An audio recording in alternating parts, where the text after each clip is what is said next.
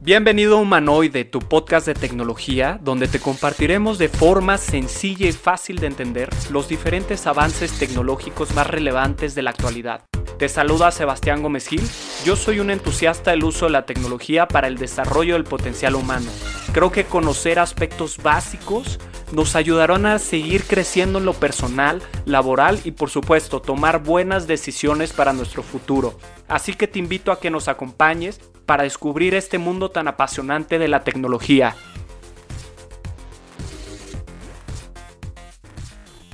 Te iba a preguntar, al, ser Innovation Manager, ¿tú cómo es que mantienes motivado a tu equipo? ¿Cómo es que los, vaya, cómo es que puedes, pues sí, llevarlos hacia adelante en temas relacionados con la tecnología, con todos los avances, porque pues tienen que estar pilas, ¿no? Porque todo lo que van a aprender todo lo que están haciendo, en un par de meses ya sale otra cosa. ¿Cómo es que tú, al tener esa posición, ayudas a tu equipo?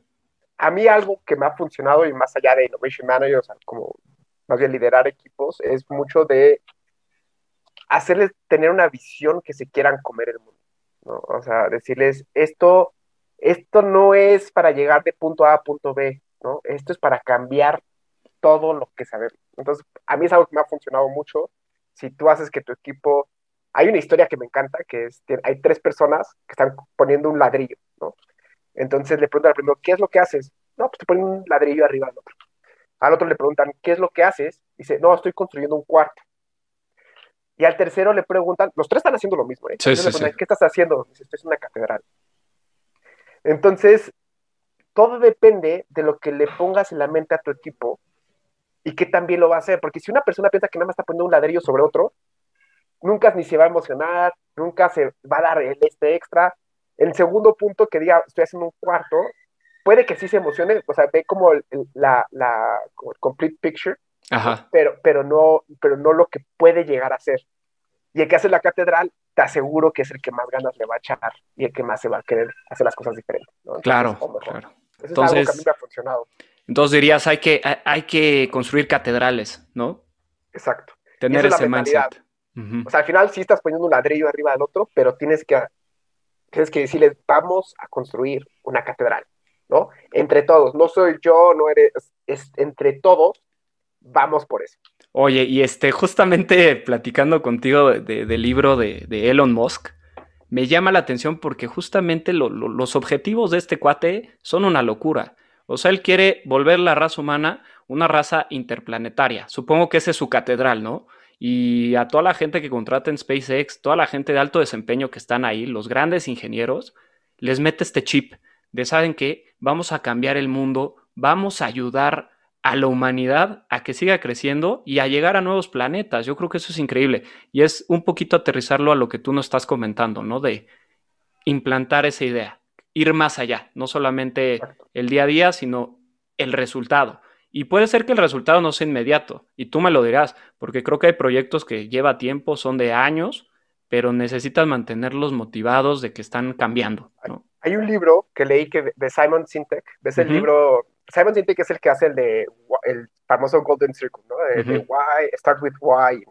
El nuevo libro de Simon Sintek se llama The Infinity Game y te habla sobre cómo tienes que tener un pensamiento infinito. O sea, eh, tristemente, como hoy evalúan a las empresas es, y a los líderes, es que también les fue en un año fiscal, pero ese año fiscal nosotros lo pusimos. O sea, que acá, o sea, si tú evalúas a alguien de enero a diciembre, nada más le estás evaluando estos 12 meses y no estás viendo la tendencia.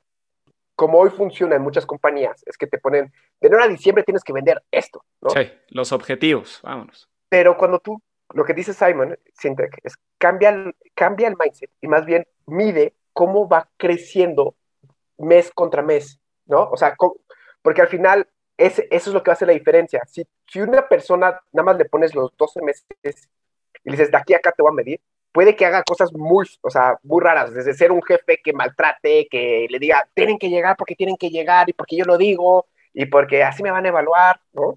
Eh, pero si tú haces que, que al jefe, o sea, que, al, que el jefe priorice más bien el tema de seguir creciendo de forma constante y viéndolo a un infinito, ¿no? Ser mejor que ayer y ser mejor que el mes pasado y ser mejor que hace dos meses. Eso es lo que va a cambiar todo. Entonces, como tú dices, eh, al final lo que tienes que cambiar mucho, bueno, Simon Sinek te invita mucho a cambiar ese mindset, es decir, ¿cómo cambias a que no lo veas, no, no, lo veas fijo? O sea, las cosas no son fijas. De hecho, te hice un ejemplo, te dice, nadie gana en el matrimonio. El matrimonio es algo que es de toda la vida, ¿no? Si tú dices, ah, ya gané matrimonio, no, son, son años y años y años. Lo que sí te tienes que, que, que lo que sí te tienes que meter en la mente es seguir mejorando todos los días. Paso a pasito. Claro. Exacto, paso a pasito. Y apostarle al futuro. De hecho, comentabas algo de los jefes, el famosísimo micromanagement, ¿no? Yo creo que eso va en contra. Eh, va en contra de lo que estás diciendo y, creo que hay que cambiar esa manera de pensar de las grandes empresas. Creo que no podemos medir a la gente de esa manera. Digo, en tu experiencia, ¿cómo ha sido eso? Porque, vaya, liderando un equipo, a lo mejor tienes gente de muy alto potencial y tienes a lo mejor a alguna persona que se queda rezagada. ¿Cómo le haces tú, Kevin? Para inyectarle esa pasión que tienes que nos queda claro a nosotros, ¿eh? platicando del tema, bueno, creo que puedes transmitir esa pasión y creo que es algo muy valioso, pero ¿cómo es que lo haces con, tu equipo? Te voy a de, de, dónde lo aprendí. Gracias a Dios he tenido jefes increíbles, cero micromanagement, en, desde becario hasta, hasta ahorita tengo unos jefes que, hijo, o sea, no tienes idea qué nivel de jefes. Eh, inspiradores, este, saben todo, o sea, platican, ven mucho el tema personal, muy de delegar, o sea, gracias, eran jefes que me dicen, pues esto te toca a ti, yo soy tu coach, te ayudo en ciertas cosas, pero échatelo tú, ¿no? Este, entonces, a mí me ha funcionado mucho eso y con esos aprendizajes es que yo, yo le he podido transmitir eso a los equipos que, que me ha tocado liderar, ¿no?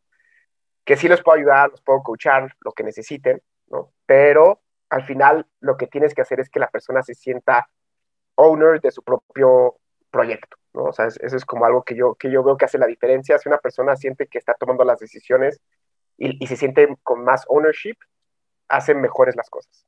No, excelente. Y creo que dar esa libertad también es bueno. Creo que enseña mucho y, coincido contigo. A mí también me han tocado excelentes jefes que yo más que jefe les llamaría mentores, ¿no? Mentores. mentores o sensei, ya, ya, que está de moda karate. con el señor Miyagi, ¿no? Gente pues que te enseña con, con, la práctica y te deja, ¿no? Te deja hacer, te deja implementar, te deja equivocarte, que creo que también eso es eh, importante en el desarrollo de alguien, ¿no? Sí, al final te contratan por algo, ¿no? Y, y, eso es algo que, he visto mucho con, los, con los mentores que he tenido, jefes mentores, que te, dicen, te contraté por algo, o sea, al final yo te coacheo, pero como haz tu trabajo y, se siente mejor y ese mismo como sentimiento es lo que he tratado de, transmitir a las personas que me ha tocado liderar. Excelente. Oye, mira, ahorita entrando un poquito en materia, este, ¿nos puedes platicar un poco acerca de las iniciativas de CITEC? Eh, a mí me pareció bastante interesante eh, la propuesta que traen. Me parece genial que estén apoyando a la sociedad de cierta manera una adopción de la tecnología. ¿Qué nos podrías compartir al respecto? Pues bueno, CITEC, imagínense que es el hub de innovación de Avinbev, ¿no? Este, Y CITEC nace este, para fortalecer a las pequeñas y medianas empresas para cambiar el mundo por medio de la tecnología, ¿no? Eh, tiene, está en varios países. Eh, en el caso de México, tiene tres diferentes ventures o tres diferentes empresas. Una que está en stand-by, eh, que no ha, arrancado, pero tiene dos que están creciendo mucho. ¿no? En el caso, una es mi mercado, que es en donde estoy. Eh, imagínate, te lo voy a decir como el término tecnológico, es un marketplace para las tienditas. hay más de un millón de tienditas en México. y si tú pones eso en número de personas en familia, estás hablando de muchísimos, ¿no? Claro. Eh, que son millones de personas que vamos a poder ayudar. Eh, nuestra misión es que todo lo puedan encontrar en un mismo lugar con los mejores precios y que los traten de la mejor forma para que les llegue el producto de la mejor forma. Luego tienen eh, una empresa, bueno, tenemos otra empresa que se llama CI, es una fintech este, que está revolucionando todo también. ¿no? lo que se vio mucho es que las pequeñas y medianas empresas este, muchas no tienen acceso a, temas financieros, ¿no? Por varias cosas, de que, desde que no están, desde que les da miedo, ¿no? No, no, entienden qué, qué es este acceso financiero, este, no saben cómo, ¿no? Eh, y todo. Entonces, aquí sí hay, lo que se dedica es ayudarles a accesos financieros para ayudarles a crecer su negocio. Okay. Entonces, son estas dos ventures en las que están hoy en México, este, increíbles. Las personas que están dentro de, de estas dos empresas, pues, para mí son de las personas más inteligentes que he visto en mi vida, te lo puedo decir. O sea, desde cualquier parte, desde el mismo CEO hasta la persona que está ejecutando, es impresionante.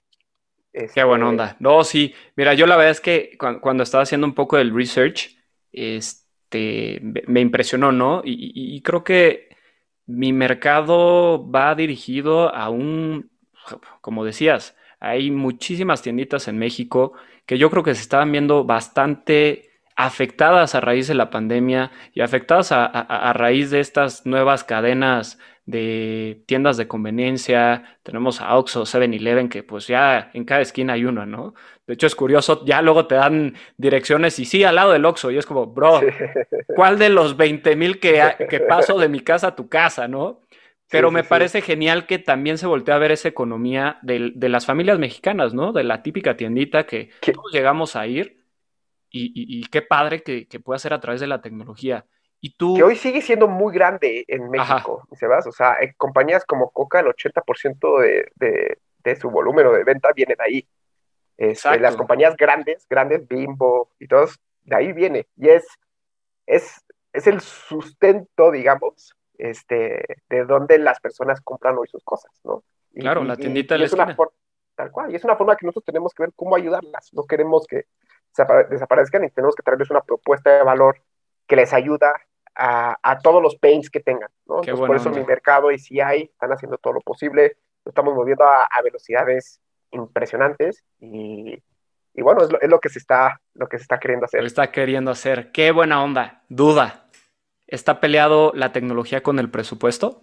Para nada. De hecho, las tecnologías lo que hacen estadísticamente es que bajan el, presupuesto de las cosas, ¿no? Te voy a dar tres ejemplos rápidos. Eh, si tú haces un análisis de qué te conviene tener es, o un coche o moverte 100% en Uber, sale mejor pues, moverte 100% en Uber. Claro. Por temas de que tienes que arreglar tu coche, tienes que ponerle gasolina, tienes la tenencia, eh, si se te descompone el mecánico. Verificación. Todo, ¿no? Otro, y otro, las tecnologías funcionan exponencialmente. Al momento de que, de que se les ve el valor, funcionan literalmente exponencialmente. Tú lo puedes ver en los costos, por ejemplo, de los paneles solares. Los paneles solares, quizás, han disminuido su precio por mil. Es una, locura, una locura. Es una locura, una locura. Entonces, las tecnologías lo que pasa es que sí empiezan caras, digamos, ¿no? Pero mientras más se va acelerando, que eso es parte de lo que pasa con las tecnologías disruptivas, más va bajando su, su precio. Y esto hace que sea accesible para todos. Excelente, no lo pudiste haber dicho mejor. Y sí, de hecho, tocando el tema de los paneles solares, pues tiene Solar City, ¿no? Eh, empresa también de Elon Musk, que incluso... híjole, es que ese, ese man está revolucionando todo. Una buena recomendación, lo ponemos también en la liga, lean el libro de Elon Musk, la biografía. Eh, pero en fin, a lo que iba es, están cambiando incluso la forma de los mismos paneles, ¿no? Están haciendo ahora como si fuera el mismo tejado. Entonces, ya no se ve llamémosle tan feo, ¿no? Porque muchas veces mucha gente decía, no, yo no voy a poner paneles porque pues no me gusta cómo se ve mi techo, etcétera. Eso está súper interesante cómo están ya adaptándolo como si fuera una casa normal, ¿no? Las mismas tejas. Y ahí viene como, por ejemplo, el hecho de tecnología en cómo se usa, como lo estás diciendo, ¿no? Que lo pones eh, en la parte de arriba de tu casa. Pero también hay un área impresionante que es tecnología en materiales. ¿no? Entonces, hoy se está teniendo avances eh, impresionantes en cómo se mezcla la tabla periódica con lo que nosotros hoy, con las leyes de la física, así tal cual. Entonces, están creando materiales que son entre 20, 30 veces más receptivos a la luz solar y que puedan crear mejores energías, ¿no? Entonces, imagínate cuando tú combinas, y por eso este libro de The Future, eh, The Future is Faster Than You Think, lo que te dice es que no solamente es una tecnología, es cuando convergen las tecnologías. Entonces, ahora imagínate tener una casa que en la parte de arriba va a tener este, su panel solar y aparte ese panel solar va a absorber el 60% de la luz que le entra. Y va a estar conectada a tu dispositivo móvil, el Internet de las Cosas, ¿no? Que también es una tendencia bastante fuerte. Ya vamos a empezar a cerrar este episodio, pero no podía dejar de preguntarte lo siguiente. Escuchen bien, ¿eh? Kevin se echa un libro a la semana. Un libro. Digo, yo, yo me puse a propósito leer por lo menos uno al mes, pero uno a la semana. Yo les dije que era una persona de alto desempeño y ahorita, Kevin, permíteme hacerte la siguiente pregunta, mano. ¿Cómo le haces para llegar a tu objetivo de un libro a la semana? Tres tips que a mí por, lo menos me, me ayudan todos los días a seguir es, una, encuentra una motivación. En mi caso es mi esposa y mi bebé. Este, siempre pienso que se merece lo mejor y para eso necesito seguir creciendo, ¿no? De hecho, hubo un tiempo en, la pandemia que me estaba costando trabajo levantarme temprano para leer y dije, esto no me puede pasar. Y en mi aniversario me tatué las iniciales de mi esposa y de mi bebé en mi mano. No, manches. y, ahora cada vez que me levanto... claro, el recordatorio. Sí, no, ahora cada vez que me levanto cansado o no quiero, vuelvo, a ver mi mano y digo, es por ella. ¿no? Entonces, la motivación es clave. Dos, este, a mí me gusta así dedicarle un espacio, pero lo que cambió todo es el Kindle. O sea, sí, sí tengo como una hora definida, de acuerdo a tu velocidad de lectura, obviamente, con una hora, en mi caso, lo que, lo que pasaba es que terminaba un libro cada dos semanas, ¿no? Si nada más la dedico una hora. Ok. Lo que hice es que me compré mi Kindle y lo llevo a todas partes, a todas partes. Entonces, cada vez que quiero agarrar el celular para ver redes sociales o lo que tú quieras, agarro mi Kindle mejor y leo. Por ejemplo, eh, en las noches, en vez de estar acostado y viendo ahí redes, no sé qué, agarra tu Kindle y lee. Vas al baño, agarra tu Kindle y lee. Cada espacio que tengas así, agarra tu Kindle y lee, y eso cambia todo, ¿no? Y por último, y súper importante, lee cosas que te apasionan y pide recomendación de los mejores en este tema. En esto, mi Sebas, es súper importante este, siempre estar leyendo cosas que, te motiven, que, que digas, wow, estoy aprendiendo muchísimo porque un mal libro que no te motive hará que pierdas todo el ritmo. Si te da flojera leerlo, nunca podrás llevar a cabo. Así te lo digo. En mi caso, por ejemplo, lo que, estoy, lo que hago eh, y estoy leyendo y lo que me motiva es mucho de negocios, innovación, cultura empresarial, por ejemplo. Lo que hago es me pongo a buscar a, Forbes, eh, en Forbes, en startups, eh, qué están leyendo los CEOs y todo, y, y sobre eso saco las recomendaciones. ¿no? Porque acá súper importante, es, es, es que encuentres algo que te motive y que te encante leer, porque si tú piensas que vas a leer eh, algo que te da flojera, nunca vas a lograr el reto, ¿no? De hecho, a mí me pasó, por ejemplo, que tuve un libro que, que me rompió mi ritmo, me tardé casi como tres semanas en terminarlo, y después de eso aprendí esta lección y, y, dije, ya no me vuelve a suceder, ¿no? Entonces ahora cada libro que de repente empiezo y me está dando flojera leer, prefiero descartarlo y empezar uno nuevo para no perder el ritmo. Oye, no, buenísimo, buenísimos tips. La verdad es que vamos a intentarlo. Ah, le voy a echar ganas, voy a ver si este año sale. Ahí te iré compartiendo mi progreso. Pero, pues bueno, yo creo que no nos queda más que agradecerte el espacio. La verdad creo que este episodio está lleno de valor. De verdad, gracias por darte el tiempo, gracias por aceptar la invitación. Y por último, Kevin, ¿dónde te podemos encontrar? Compártenos tus redes sociales. Pues mira, en LinkedIn estoy como Kevin Orozco, este, es, el que sale como ahorita gerente de innovación en, en CITEC. Y en redes sociales estoy empezando un proyecto con mi esposa que más adelante les vamos a dar a conocer pero se llama Sonia y Kevin. O sea, Sonia, Y y Kevin. Entonces ahí los pueden encontrar. Eh, lo acabamos de crear la semana pasada y en cuestión de una semana ya tenemos más de 400 y cachos seguidores. Entonces espero que, les guste. Ahí voy a estar subiendo desde resúmenes del libro, platicados, tips, estrategias de, innovación y todo. Y, y, por otro lado, mi esposa va a estar subiendo, es una experta creando productos, es una experta haciendo copies de venta y todo, entonces vamos a ir subiéndoles ahí cosas de valor. Y con esto llegamos al final de este episodio. Muchas gracias por quedarte hasta este momento. Síguenos en nuestras redes sociales, en Instagram y Facebook nos encuentras como humanoide.mx y nuestro canal de YouTube está como Proyecto Humanoide. Te invito a que nos acompañes a nuestro nuevo episodio donde continuaremos con la serie de entrevistas a los expertos se van a sorprender de todo lo que tenemos preparado para ustedes.